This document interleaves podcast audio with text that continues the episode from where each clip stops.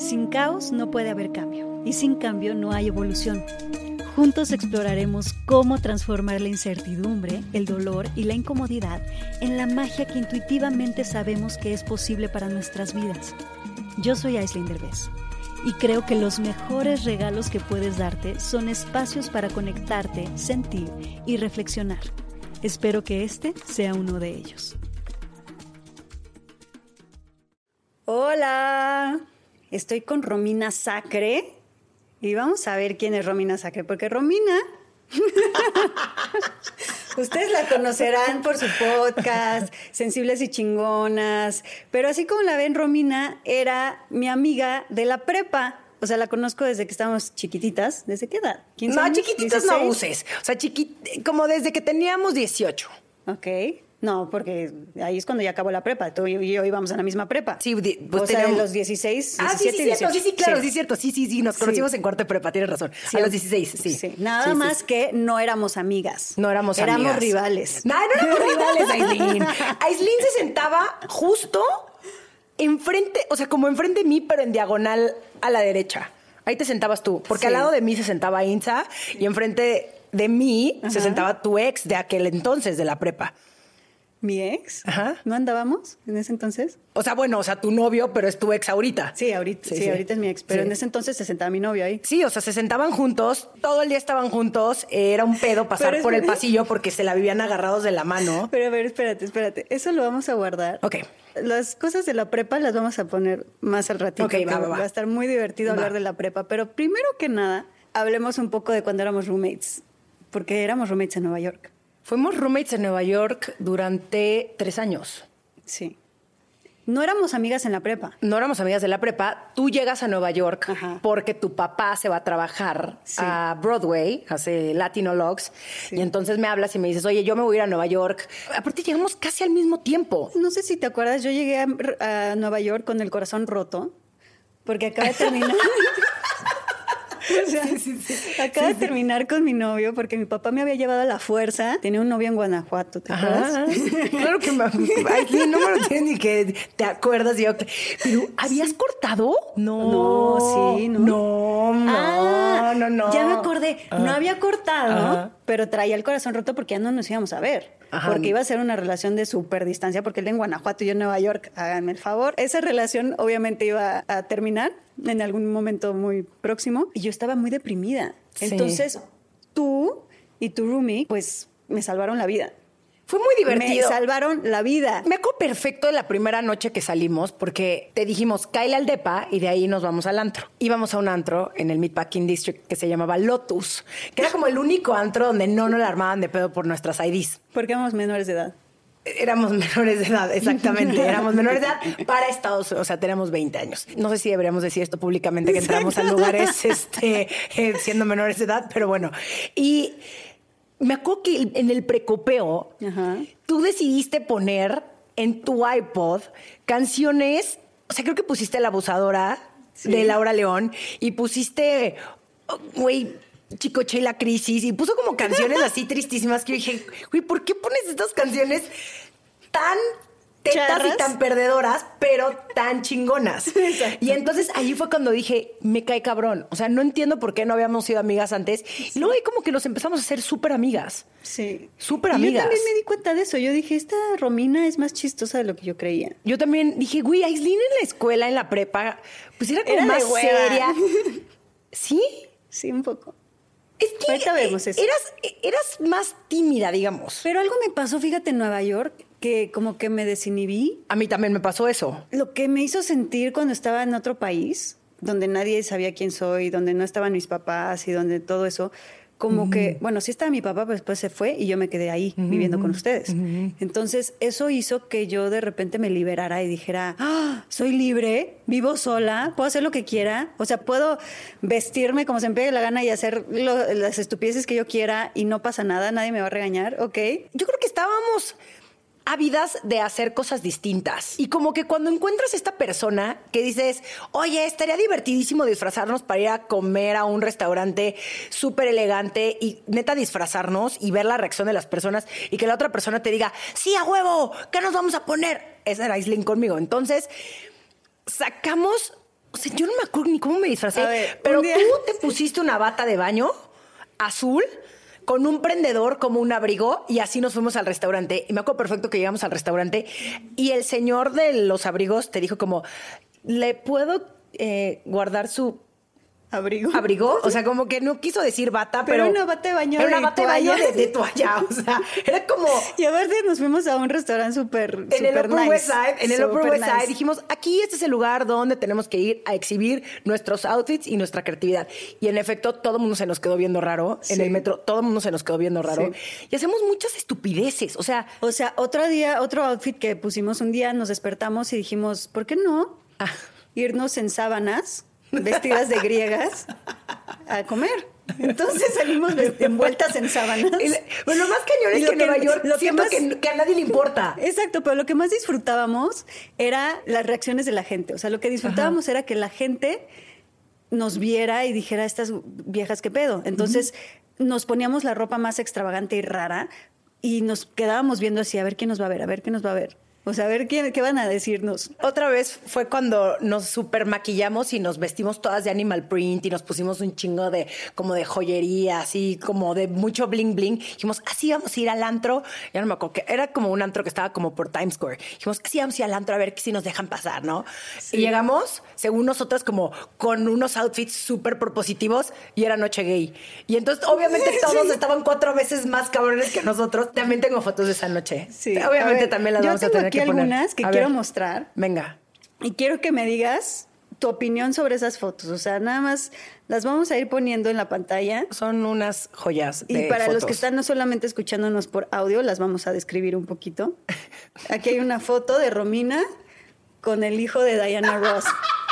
¿Qué carajos hacías con el hijo de Diana Ross en su casa? No, ese no es en su casa. Ese es en un antro, pero sí. Bueno, pero estábamos en su casa. Sí, hay una historia que tenemos Aislinn y yo, donde terminamos en una peda en el departamento de Diana Ross, en la Quinta Avenida. Fue una, una gran fiesta y sobre todo porque Aislinn y yo decidimos tocar en el piano de Diana Ross nuestras canciones de Paquito y la Crisis. Sí, el piano legendario, donde seguramente tocaron grandes estrellas de la historia de la música. Tú y yo nos pusimos Sí. a tocar el piano. Pero no has explicado qué es Paquito y la crisis. Ah, bueno, ok.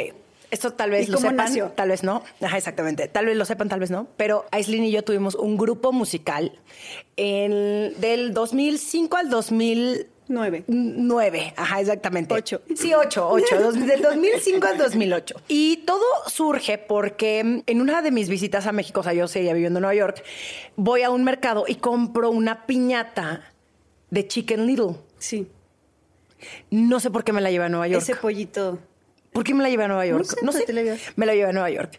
Y entonces, Aislinn decidió ponerle Paquito. Sí. ¿Y por qué empezamos a hacer canciones? Porque teníamos una lista de palabras. O sea, cada que alguien decía una palabra que se nos hiciera chistosa, no sé, tipo merequetengue o Sí. este, no sé. Palabras jocosas. Exacto, domingueras, y como de Domingueras. tía, Sí. eh, las apuntábamos en una lista y entonces teníamos una lista eterna de palabras. Y le dije a Aislinn, ya ármate un rap. Pero yo, pues no sé ni siquiera por qué le dije eso. Y no contaba con la astucia de que Aislinn Derbez tiene múltiples talentos. Y uno de ellos es hacer canciones en menos de cinco minutos. Y entonces empezó Hijo de Tigre. Era una gran compositora de canciones. No ¿Estás seas mamila, no me ames. Sí, exacto. No, muy, muy. Es que tú te juro que sí, yo siempre te lo he dicho. Y aparte eres buena para hacer música, maldita sea. Tienes múltiples talentos que no has explotado. Surge Paquito y la Crisis con esta canción divina que se llama Hijo de Tigre. Sí. ¿No? Que es una joya. Si quieren, podemos darles una probadita de Yo ese digo rap. que sí. Yo De digo ese que- rap que inventamos en cinco minutos. En cinco ¿no? minutos. ¿Quién Porque tú? Romina me puso la lista y yo empecé a hacer el rap. Exacto. Y ya sí. después como que entre las dos le dimos como el flow, ¿no? Sí, sí, sí, Yo creo que, que esta canción sí está como para que Residente la cante. Sí. A ver. En algún punto. ¿Se la ¿Empiezas tú? proponemos? Va, sí, va, va. va. Empieza así, ¿ok? Hijo de tigre. Pintito. Pintito. No seas mamila. No me ames. No, Manchester United. Ah, Wilbur, ya lo entiendo. Es un secreto a voces. No pedales mi bicle. No me rayes mis cuadernos. ¿Tú crees que es papalote? Toca, juega y aprende. Toma chango tu banana. Cada chango es un mecate. Al pan, pan. Al vino, vino. Al pan, pan. Y al vino, vino. Al- Y luego que sigue. Venga el beat. Venga el beat. Cacao, cacao, cacao, cacao, cacao, Esa es la parte más bonita de la canción. Perdón que lo interrumpa. Perdón. Continúa, continúa. Haz el... Espérate, ya. Ok, va. cacao, cacao, cacao, cacao. Entre bomberos, no. Se pisan las mangueras. Aunque las fuerzas, No, no, ni, los zapatos entran, entran me hierve el estómago. del coraje. ¿Y co- qué? Que comen los pollitos. Y que comen los pollitos. Masita. Y que le echan a los frijoles. pasote. Y ese era un gran rap. Bravo. Güey, Grammy. Güey, Grammy. Grammy. O sea, si esto lo canta Residente. Ay, sí, todo O sea, residente, revelación del año. ah, güey. Pero que nosotras ahí peluceándonos por Paquito y la crisis. Claro, yo, o creo sea- que, yo creo que fue el nombre lo que tal vez no nos ayudó. Porque el talento lo teníamos, güey. Teníamos un gran talento. Un y además teníamos, no éramos nada más raperas. No, Éramos de una gama de géneros que yo creo que ningún grupo musical lo tiene. Cero. Porque también hicimos unas canciones que eran, A Badir le compusimos una. le compusimos una Badir. A Badir le compusimos una porque se llama en aquel entonces Caliente. era un Puberto O sea, puede ser que siga siendo Caliente. Hace mucho que no lo veo, perdón, Badir, estoy asumiendo un chingo. Una disculpa si estás viendo esto. Era algo así como el es puberto y anda caliente, tanto que asusta a toda la gente. Lo tachan de corriente, aunque todas quieren picar como serpiente. Tiene curiosidad a ver cómo se siente. Traerá las. Traerá las- la- ¿Cómo era? Es que era como una guitarrita, era como country. Sí, es que eso era lo padre de Paquito. Explorábamos diferentes géneros, Géneros. musicales Sí. y era como trin. Unos cuantos meses antes del 18 de febrero, una lady y un caldufo le echaban leña al fuego. Y como ellos no sabían que sin gorrito no había fiesta, Sin embargo, decidieron continuar con esa orquesta. Y de este acto inesperado, el resultado es mi presencia. Pues de un par de caldufos nació, Nació otra la cuarta potencia. Puberto caliente soy yo. Es broma, es broma. Puberto. Güey, yo no sé por qué Vadir no sacado esa canción. Ay, Vadir. Uy, Vadir. No es mames. una gran canción. Deberías de cantar tu propia canción. Ya te la escribimos. Ay, no Sí, mames, no, muy era mal, muy mal. Luego también escribimos Mi Chico de las Lomas, que era una gran canción también dedicada a un chico de las Dedicado Lomas. a todos esos chicos, Ajá. sobre todo uno en particular, Uno en a esos particular. chicos que, que- ¿a qué antros iban esos? Es mi chico. Y el, el coro no se lo vamos a cantar todas, pero era como: Es mi chico, mi chico de las lomas, de los juniors, el más rico, y me dedica a rolas. Vive en el norte de la ciudad, y como yo vivo en satélite, me queda todo dar. O sea, digamos que era una Sí. niña. Nos gustaba como explorar no, historias de la vida real Historias y de la ponerlas en una en, en canciones. Sí. Dios no le dio alas a los alacranes. Esa era una otra gran canción también. que hablaba mucho también de unidad, de, de unión. Era como tipo el pescador, ¿no? O sea, como estas canciones de las Olimpiadas donde cantan como siete personas o más. Y nosotros esa era nuestra intención. De hecho, también se la propusimos a Jesús Navarro. Y Jesús nos dijo que sí, nada más no. no Güey, ¿esa era no la que le habíamos por qué puesto no a Jesús aprovechamos. Navarro? Sí, Tenemos sí. que hablar de esa época de mi vida. ¿De Jesús Navarro? ¿Quieres hablar? No, no, no, Ah, va a venir ah. Jesús Navarro aquí y vamos a Ah. hablar con él de eso. Ah, ok, ok, ok. Pero podemos hablar de que fui un poco groupie en alguna época de mi vida. Fuiste muy groupie. Sí. No un poco, muy. Un poco muy. O sea, hay fotos en internet, digamos, Aislinn, de tus épocas de groupie. Sí. Sobre todo porque, digo, a mí siempre me emocionó muchísimo conocer a gente famosa. Siempre me ha emocionado muchísimo conocer a gente famosa. No porque Aislinn sea famosa, es mi amiga. La, la quiero por muchas otras cosas. Sí. Yo no era nadie Pero- cuando vivíamos juntas. O Pero, sea que pero era bonito tu amor. Yo creo que era también para encontrar inspiración, ¿no? Para Paquito. Pues claro, porque, o sea, a mí me encantaba. la- ¿Te acuerdas que yo quería ser productora musical? Güey. Yo hacía- Pues mira, O si compraste tu teclado. Espérate, estaba estudiando artes visuales Ajá. en Nueva York. Neta querías ser productora ¿Te musical. acuerdas? Yo no sabía esa parte que No, quería ser productora ¿Te musical. que compré todo mi pianito, Ajá, mis eso Pro sí. Tools Sí, y todo el rollo y, componía música para y mis la verdad, no lo hacías. A ver, a ver. En aquella época, con la tecnología que había, lo hacías, digamos que un 8.3. Sí, ¿no? 100%. Lo hacía bien. Sí. O sea, hice música para cortometrajes para ustedes, ¿se acuerdan? Sí, y que Sí. componías canciones. O sea, no, no muy bien. Sí. ¿Ves? Todas las de Paquito y las crisis le pusimos toda la música. música la hiciste tú. Por eso salías con esta gente famosa Para inspirarme. para inspirarte. Ok.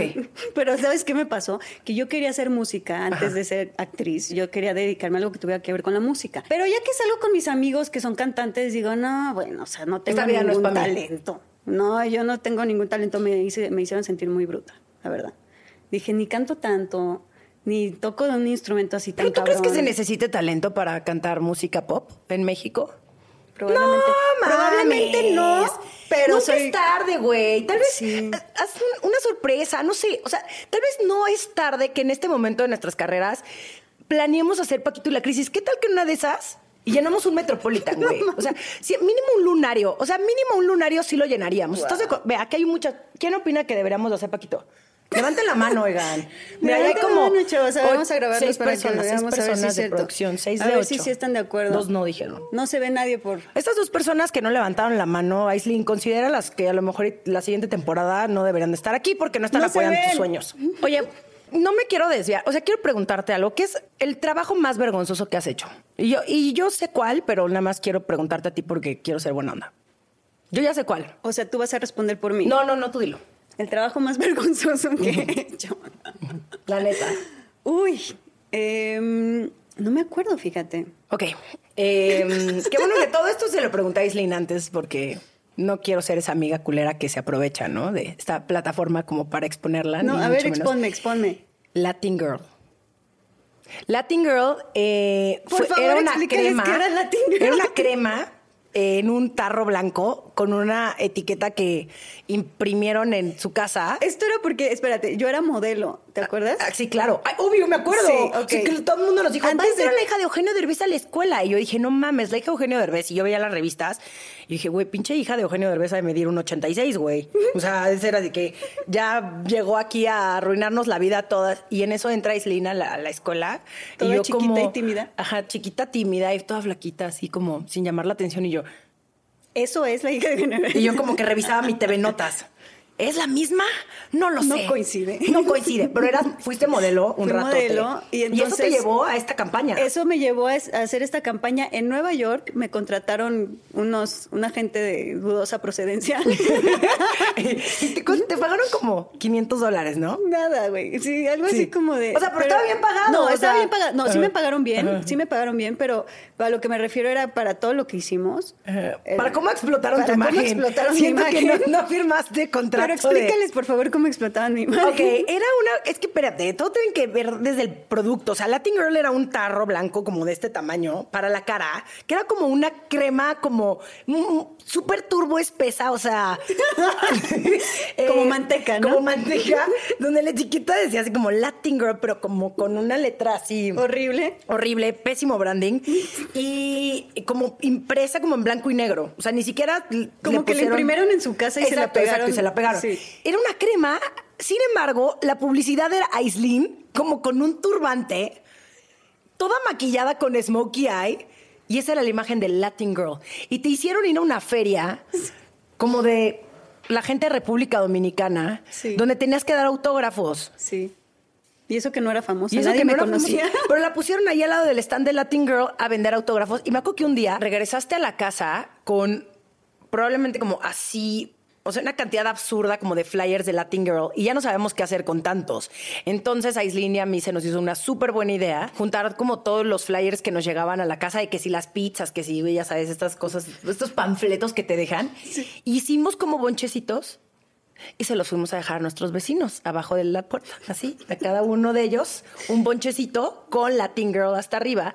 Pues se nos hacía divertido. Y un día, Aislinn y yo en el elevador, una de nuestras vecinas nos dijo que si a nosotras no nos apañaban de Panfletos. de panfletos. Y yo como, no, no, ¿por qué? Uy, pero les metíamos como así. Pero así como que- 20 Latin Girls así abajo de la puerta. y los pobres vecinos así de, ¿qué es esto? Ya déjenme de traer Latin Girl. Y tú como muy fiel a la marca. O sea, me acuerdo que sí te me decías, ay, la- me la voy a poner a ver si funciona. Y yo, güey, no te pongas esa madre, güey. O sea, olía, solo de abrir el tarro ya olías así como la toxicidad. Como esa cosa te iba a quemar la piel. Eso fue lo. Yo creo que eso sí ha sido lo más. Vergonzoso. Sí, sí, totalmente. creo que sí. Yo estoy pensando cuál ha sido mi trabajo más A vergonzoso. ver, tú dime, sí, exacto. Ay, no sé. Güey, no sé. Es que siento que. Bueno, cuando hice comerciales no eran tan vergonzosos. O sea, no era como que. Tú algo también eras, ha- hacías cositas de, De pequeña. de pequeña. joven. Güey, saliste en carrusel. Salí en carrusel No y salí en. Plaza Sésamo. Carrusel de niños y Plaza Sésamo. No, en Carrusel de las Américas. Carrusel de El las que nadie vio. ¿Y, y quién salía en Carrusel de las Américas? Kalimba, güey. ¿Ah, neta? Mira cómo es la vida, ¿No hija. salía Ludvika? Eh, no, no, no. Ludvika sí salió en el primero que fue más exitoso. Ok, Yo salí en el dos que nadie vio. Ah, nadie te vio. Nadie vio. no. ¿Podemos tener imágenes de eso? Hay un video en YouTube de, Sí. de la entrada de Carrusel de las Américas y tengo unos videos ahí que grabó mi papá. Que ¿Y son Kalimba muy te tiraba la onda? No, no, no. Nunca me tiró la onda, Kalimba. Ok, ok. ¿A ti? No va, no. Perdón, Este, cambiemos de tema, cambiemos eh, de tema. no, ¿Cuál es la siguiente este, pregunta? Sí me tiró la onda, fíjate. ¿Ah, sí? Sí. Ah, no. Sí, tuvimos ahí como ¿Neta? una, una gran amistad. Ajá. Una amistad de esos amigos con derechos. Fuertes declaraciones en la magia del caos. Ay, Dios, este episodio, híjole, güey. Minuto 45. Oye, es que la gente siempre anda confiesa. diciendo que sí, sí, que sí, no, que sí, sí, por que fin- sí, no. La neta sí fuimos Ya amigos hasta con saliste en un video de Kalimba, Claro, güey. ahí está el video de Kalimba y todo, por si lo Es quieren más, ver. corre videotape. Es más. y es más, hasta yo salgo en ese video, para que Sí. vean. Pongamos un pedacito de esa canción. Exacto. ¿Te la dedicó? ¿Te la escribió? Me la dedicó, Sale tu escribió, papá. Claro. Sale mi papá, no mames, se me ¿Te ha olvidado acuerdas? eso. Sale tu papá. Chale. No, sí, sí. es cierto, fue muy divertida esa época. Y ya después tuve un novio muy formal en Nueva York, ¿te acuerdas de mi novio Jackson? Ándale, ahí vamos a llegar a la historia de Diana Ross. Ahí fue donde conocí a Jackson, en la Ahí. casa de Diana Ross. En la casa de Diana Ross, nosotros tomándonos selfies con los Andy Warhols de Diana Ross. Sí. Así como, o sea, casi, casi que. shh. O sea, qué, qué mal que no existían los celulares con cámara, güey. ¿Qué tal? No existían, O sea, yo hubiera hecho una serie de reels ahí, el, Hubiera- aquí en la cama de Diana Ross, aquí de frente del Andy Warhol de Diana Oye, Ross. pero nada más quiero explicarle a nuestro público que Romina tuvo sus que veres, amiga con derechos, con el hijo de Diana Ross. ¿no? Bueno, ya que ya yo te ventaneé con Kalimba, ya está bien. sí, Ventaneame con ventanear Ross. yo también. Salimos Ross y yo un tiempo. Sí. Aparte le decían Ross. No, no, no. ¿Se llama Ross? Se llama Ross. ¿Se llama Ross? Ross Ross. No, no, no. Sí, vamos a decir que ya. Sí.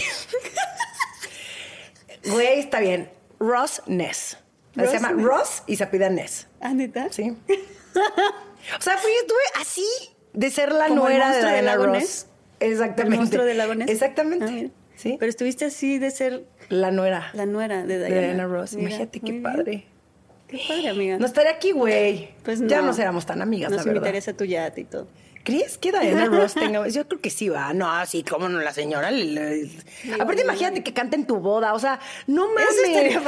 Upside down. Y yo, ¿qué suegrita? ¿Qué pedo? 100%. No, fue muy breve, fue muy breve ese. Ese esa- desliz. No, de. No fue un desliz. No, o sea, no fue un desliz, no sé, nunca entendí qué pasó en eso. Es que tenían mucho ADD, güey. Tú. No, yo no. Él. Jackson y Jackson. Ross.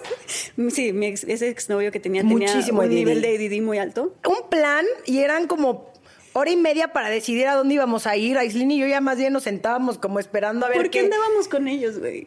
Era muy divertido. No, Jackson era lo máximo. O sea, Jackson es- Jackson se era un fue tipazo. mejorando. Sí. Cuando lo conocí se medicaba mucho y yo le fui quitando no, las pastillas. Dejó Y- de tomarse las pastillas. Y ya que se dejó de tomar las pastillas, También, era- bien, ¿no? eh, también eran mucho más chiquitos. Bueno, no muchísimo más chiquitos que nosotros, pero sí eran más chicos que nosotros. También Como dos influía. años, sí. Sí, o tres. sí. Eso influía mucho. Influía muchísimo. Pero tu relación. Pues sí, duraste un chingo con Jackson. Sí. Este, él te enseñó a andar en patineta. Andaba en patineta. me iba en andaba en patineta. Una vez llegó a, la, a, sí, a mi departamento andando en patineta. De que en patineta, en el, en- o sea, y no creen que vivíamos en una mansión. O sea, era como 30 metros cuadrados. Y Aislinn ahí en su patineta y yo, wow. Me iba en patineta a la escuela. Sí. Sí. Es que traías un rollo artístico ahí que siento que pocas personas lo podrían... Estabas adelantada a tu época, güey. Muy adelantada a mi época. O sea, las cosas que hacía Aislinn de arte y que aparte yo también era objeto de su arte, ¿no? Porque... Por favor, vamos a No, enseñar. no mames, no, ese- hay una que sí, nata, no puedes enseñar a Aislinn. ¿Cuál, cuál, cuál? La que salgo en el excusado, güey. O sea, no mames. Obviamente lo voy a enseñar. ¿Por qué me dejé fotografiar así? Ve, Te puedo tomaba- demandar. Le, le hacía unas pinturas a Romina A con ver. fotografías en el excusado. ¿Qué opinas? ¿Eh? A ver, déjame verla. Ok, dime qué opinas. ¿La vamos a poner en pantalla? Güey, nada hace sentido, güey. Te juro que estaba sobria. O sea, sí era muy borracha en aquel entonces, Güey, pero te yo, juro que yo no. era muy, yo me portaba muy bien. O sea, no es como que yo no hacía ningún tipo de droga, sí me, sí me empedaba. sí. Ah, no, no, Pero drogas no, no. no me drogaba ni nada, y sí mis pinturas parece mames. que yo estaba drogada No, no, sí, o sea, siento que sí, sí, sí. Este, no, no quiero seguir viendo estas fotos, ahorita las vemos. Este, no, no, te- no, no, no nos drogábamos. Mira, aquí tengo, tenemos varias pinturas. nunca nos han gustado, nunca nos ¿Te han acuerdas gustado. de esta que lloraba, que lloraba fuego? Sí, sirenas psicodélicas. Esa eres, o sea, ¿esta quién es tú? Era como un autorretrato. No, esa No yo. mames. Seguro si era un autorretrato porque tú tuviste un peinado así en alguna época, güey. Ve, aquí está la prueba. ¿Dónde está la prueba? Espérate. Aquí está la prueba de Aislinn con un peinado como de Paquita, como un mullet. No, era ¿Qué como, era como de peinado, los temerarios ese peinado. De Adolfo, de Gustavo Adolfo Infante, güey. No, no, Gustavo Adolfo. Infante, no. ¿Cómo se llama el de los temerarios? El que Gustavo anduvo Adolfo, con. Ale, el que anduvo con Alessandra. Del temerario mayor. ¿A poco no me parezco al temerario con ese peinado? sí, era como el temerario. Sí, Oye, sí, qué, qué bonito peinado, güey. ¿Cómo Está padrísimo. Gustavo. Adolfo. Sí. Gustavo Gustavo Ángel, Ángel, gracias. Gustavo Ángel. Gustavo Ángel. Gracias, gracias. Gracias, gracias. Em, No, Este- padrísima, padrísimo tu peinado. Pues sí medio se parece a ese, ¿eh? la verdad. Sí. Pero, Pero sí. salíamos orgullosas de nos. Eso era lo creo que lo más importante. Sí. Tal vez los demás podrían haber dicho qué viejas ridículas, pero nosotras teníamos una autoestima alto. Muy alto, ¿no? Envidiable, Sí. envidiable. O sea, hoy volteo y digo, me encantaría poder seguir haciendo ese nivel de estupideces con esa desfachatez. Me gustaría poder ir a un lugar público con ese arco iris que me hacías de sombra en el ojo y yo era salía una- orgullosa. Era una gran maquillista. ¿te una gran maquillista. Sí. Sí. O sea, sí se me daba. Y les cortaba el pelo a todas ustedes. Ah, sí, también tuve mi época donde Aislinn me cortó el pelo. Y les tomaba sus headshots, sus fotografías. También era una gran fotógrafa. Güey, un estuche de monerías. Un estuche, güey, gracias. O sea, neta era la mejor roommate. Bueno, no. No, sí eras buena A roommate, ver, sí era eras buena roommate. fotógrafa, les, les tomaba fotos a todas para sus headshots de actrices. Sí, y luego yo te conecté, yo todas te iban a conecté ser a actrices todas- menos yo. Ajá, exacto. Y yo te conecté con mis amigos de actuación para que les hiciera sus headshots. O sea, yo, buena onda también, la manager consiguiéndole trabajo a mi Y yo amiga. hacía negocio tomando fotografías Pues a es que haciendo muy headshots. buena. Sí, o sea, eh. mi- mis mejores headshots eran los que tú me tomaste. Y luego me hiciste también un shoot ahí en Nueva York. Esas Sí. fotos también las podemos poner. Hacía muy buenas fotos. Fotógrafa, maquillista, cortadora de pelo, música. Entusiasta. Música, Ajá. patineta. patineta. ¿Qué más? Eh, además estudiaba eh, artes visuales, Sí. entonces hacía cuadros psicodélicos. Güey, Güey. todo un panorama de oportunidades. Grande. Y mira, Y mira dónde acabé. ¿y dónde acabaste? Aquí entrevistándome así a mi única amiga, de, a mi roommate, güey. No, me siento muy honrada y muy feliz de que me hayas invitado aquí a La Magia del Caos a hablar de estos temas tan importantes porque Sí. muchas veces yo creo que la gente a este ve y dice, ay, Aislinn, no sé, ¿qué, Qué crees hueva. que piensa la gente de ti? ¿Que eres más divertida o que eres más seria? 100% piensan que soy Soy- aburridísima. Que eres muy seria. 100%, porque sí, o sea, como que creo que no tienen, sí, no, o sea, no les he dado mucho, mucha carnita para que vean ese otro lado de mí. O sea, ¿crees que te has vuelto más seria desde que te volviste más famosa? Sí, fíjate que sí. Yo siento que antes me valía madres lo que pensaba la gente de mí. Y desde que me empecé a volver más famosa y hacer cosas, y me empecé a dar cuenta que me sacaban en revistas y me sacaban chismes y me empezaban a difamar. Y cuando empezaron las redes sociales, fíjate que me apagué. todo el Sí, día. no, no, 100%. Y, Y- y sí y ayudó- siento- y creo que ayudó mucho también que todas estas cosas que hacíamos, digo, no porque alguien nos fuera a tomar stories en Nueva York, sino Sí. que nos valía gorro, no estábamos como tan Pero eso aware pasó, de sea, muchas cosas. Exacto, como que era una, no estaba la cultura de la cancelación en ese entonces. Cero. Entonces, o sea, siento que Paquito, o sea, Paquito la crisis podría tener varias canciones canceladas. ¿eh? Les pedimos una disculpa, esto lo escribimos en 2006. No, tie- 100%. O sea, y, y como que desde que empezó esta cultura de la cancelación, donde yo decía, puta, es que si digo esto, me van a decir, puta, es que si hago sea, como que esto, todo el mundo te juzga, Sí, ¿no? entonces realmente sí sentí que me empezó, empezó a pagarme un poquito así como de, puta, es que no puedo decir tal cosa, ni hacer tal cosa, ni salir vestida de tal manera, porque me van a juzgar, me van a criticar, me van a decir, me van a sacar en tal lugar, me van a sacar en una revista amarillista, o me van a exponer. Y sí, sí me sentí como que de repente no puedo hacer o sea, sí soy yo misma cuando, cuando estoy con mis amigos, o Sí, así, sí, pero, sí, sí. pero públicamente yo sí creo que la gente no tiene ni idea de ese lado mío. ¿Y también crees que a lo mejor, además de lo que dijiste del juicio, que si fueras un poco más, digamos que suelta, ¿no? O sea, ¿crees que no te tomarían en serio? No sé. O sea, No creo. Yo creo que es nada más como que un rollo ahí que yo tengo que ya me tienen que valer madres. Lo que digan de mí. Sobre todo porque eres de las personas más cagadas que conozco. O sea, de verdad, de verdad. O sea, si eres de las personas más chistosas, más cagadas, más ocurrentes y que y más creativas, o sea, más que se puede inventar algo de la nada. Y yo creo que por eso nos hicimos tan amigas, porque Sí. yo también tengo esa como Sí, habilidad de pensar en, a ver, vamos a hacer esto, a ver, ¿cómo le vamos a dar la vuelta? Y como simplemente jugar y divertirte y como Pero es que ver eso- las reacciones de las personas. Y yo creo que por eso nos volvimos tan buenas amigas, Sí. porque de verdad, sí, o sea, yo me acuerdo que cuando yo estaba en Nueva York, ya decía, es que no hay persona más cagada que Romina y no hay persona que me haga reír más en el mundo que Romina. Entonces nos encontramos así de, güey, amo tu sentido del humor. Y hacemos pura estupidez, güey. Sí. Muy cabrón, muy cabrón. Hablemos de la prepa. A ver, sí, justo. Yo te quiero preguntar algo. ¿Qué te da pena hoy?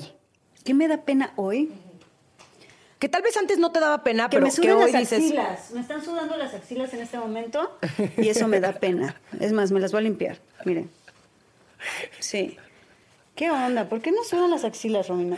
Pues no te O sea, pusiste ¿quién se le ocurrió desodorante. que eso era interesante o divertido. O sea, ¿por qué no nos sudan mejor como que lo que no se ve? Güey, ¿qué prefieres Las que te sude, nalgas. güey? Ay, no, las Los nalgas, pies qué está horror, bien porque güey. pues tenemos zapatos, pero ¿por qué las axilas si están muy al alcance de la vista, no? Entonces, como que eso no lo entiendo. Pero bueno, ¿qué otra cosa me da vergüenza? Me da vergüenza eso, o sea, haberme de repente apagado en una época de mi vida eh, por el qué dirán, por el qué van a pensar de mí, por el me van a juzgar. O sea, eso yo pensé que nunca me iba a pasar porque yo no lo tenía cuando estaba adolescente. Y sí, o sea, sí me empezó a pasar como en mis late 20s, como veintitantos y después en los treinta y algo. Cuando me volví mamá, me sentí de repente como muy así de Güey, tengo ya, que ser tengo que ser- perfecta. Ya sabes, sí me entró un poquito esta sensación de tengo que ser perfecta y tengo que ser- verme perfecta y pulcra y que no cometer un solo error. Y eso es aburrido.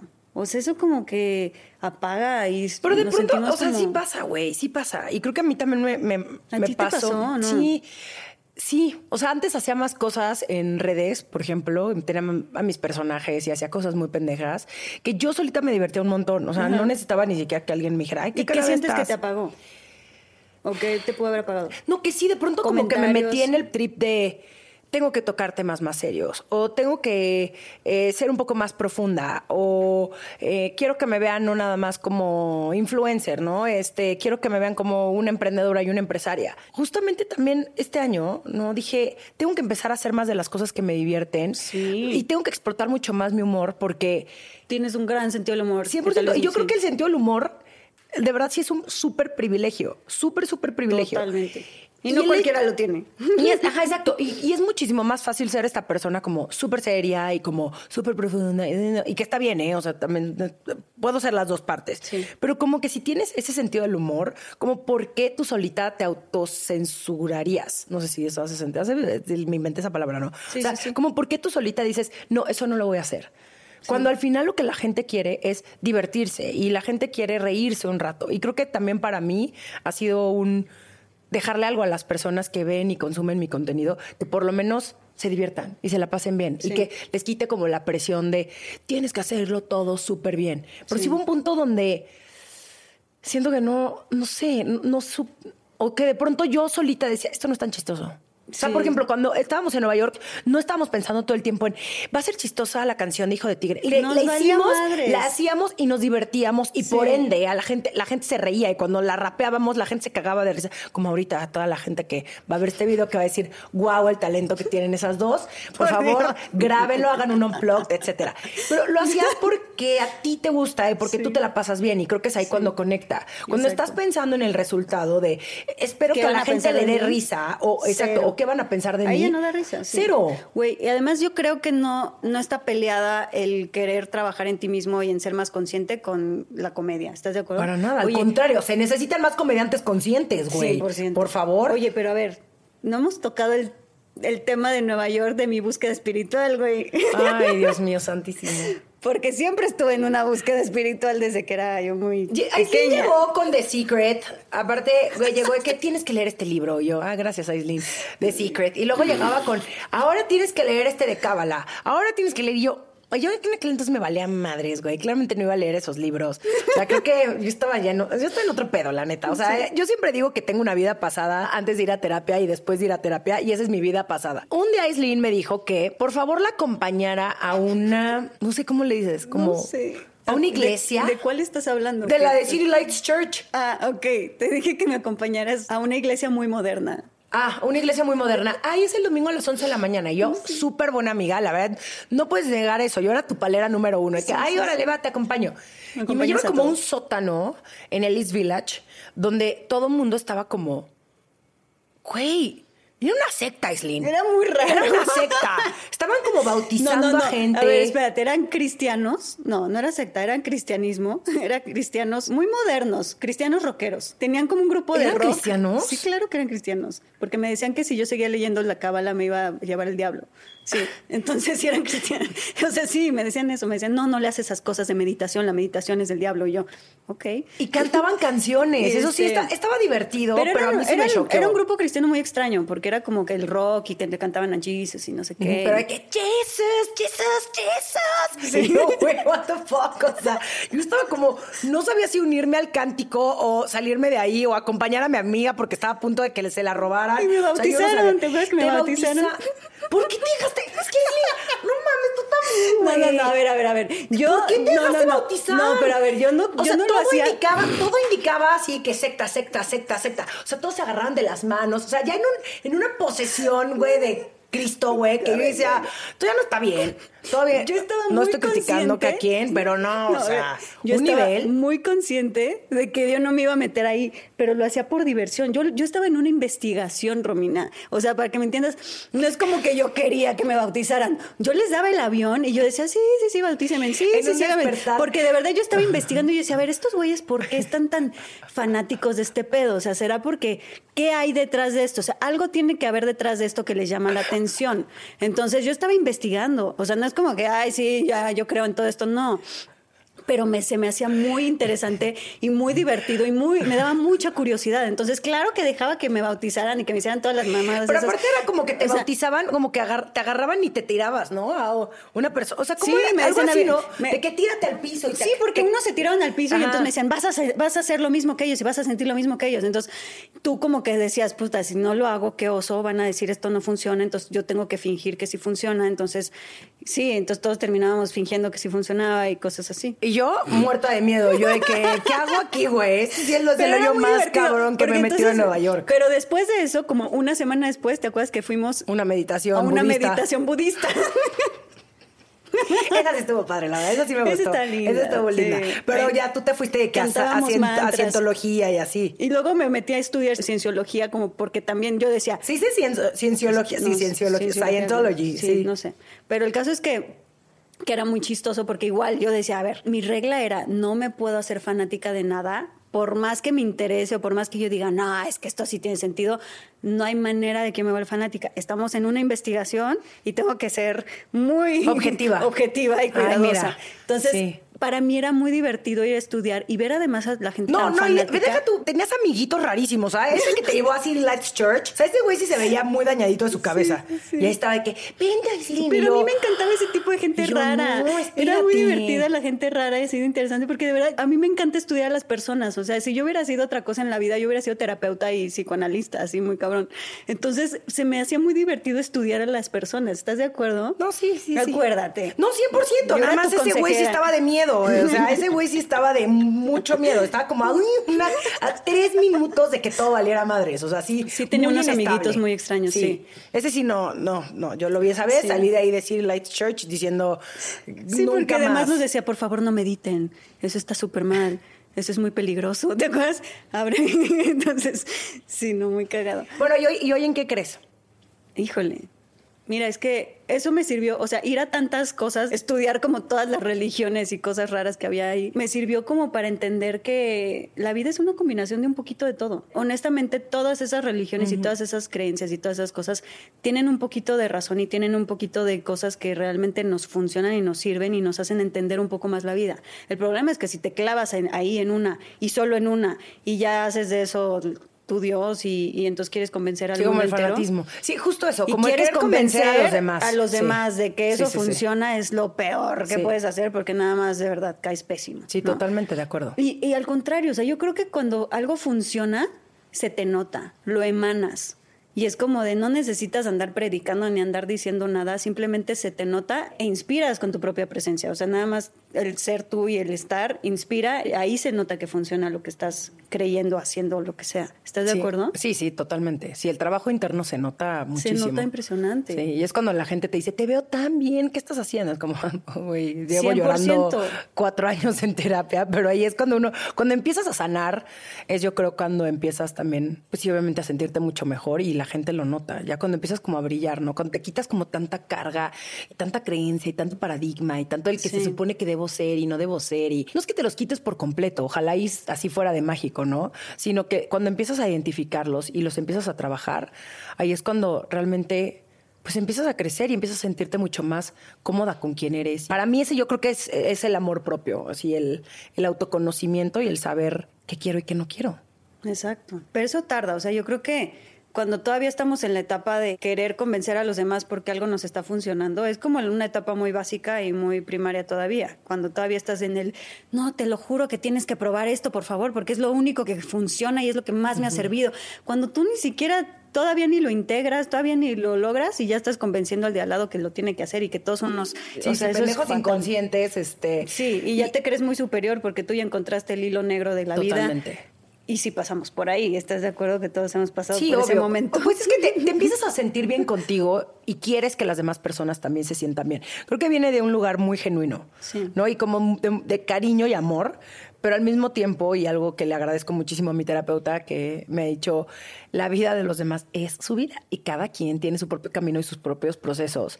Y hay gente que... Pero el 100% ego- el está ego espiritual dispuesta. está canijo, Ah, ¿no? obvio, obvio, obvio. Pero y hay gente que sí está dispuesta a echarse el clavado y a aprender y a crecer. Y hay gente que no. Hay gente que no va a evolucionar nunca y que se quiere quedar ahí porque la verdad es que el hecho de crecer y evolucionar y ser consciente cuesta mucho más trabajo que vivir siendo la víctima de tus circunstancias. Claro. Es muchísimo más fácil vivir en ese plano de la victimización donde tú no tienes la mínima responsabilidad de nada y todo te lo hacen, pobrecita Todos los de demás tienen ti. la culpa. Todos tienen la culpa de ti. El gobierno, la sociedad, el COVID, este, mi hermana, mi papá. Y, pero hacerte tú responsable de tu vida conlleva un montón de trabajo, un montón de trabajo de mucho madrazo. Y es meterte a un lugar muy oscuro donde pues no todo el mundo lo soporta. Pero no vayan por la vida tratando de cambiar a las demás personas. No se los recomiendo. Es una pérdida de tiempo. Sí. Bueno, ¿sabes qué? Yo creo que le vamos a parar tantito aquí y vamos a hacer una pausa. Va. Y yo creo que más bien vamos a hacer la parte 2. Vamos a seguir con el chisme, pero en otro capítulo. Me encanta, me encanta. ¿no? Venga. Esto se puso muy bueno. Esto se puso buenísimo. Sí, Podemos hacer parte 3 después. sí. Órale, va. Espero que hayas disfrutado este episodio. Además, en nuestra página web, lamagia-delcaos.com, puedes encontrar cursos y talleres con los mejores especialistas, una tienda en línea, información sobre nuestras próximas experiencias y retiros presenciales, así como material exclusivo solo para ti que eres parte de nuestra comunidad. Síguenos en todas las redes sociales como arroba la magia del caos. Gracias por darte este espacio con nosotros.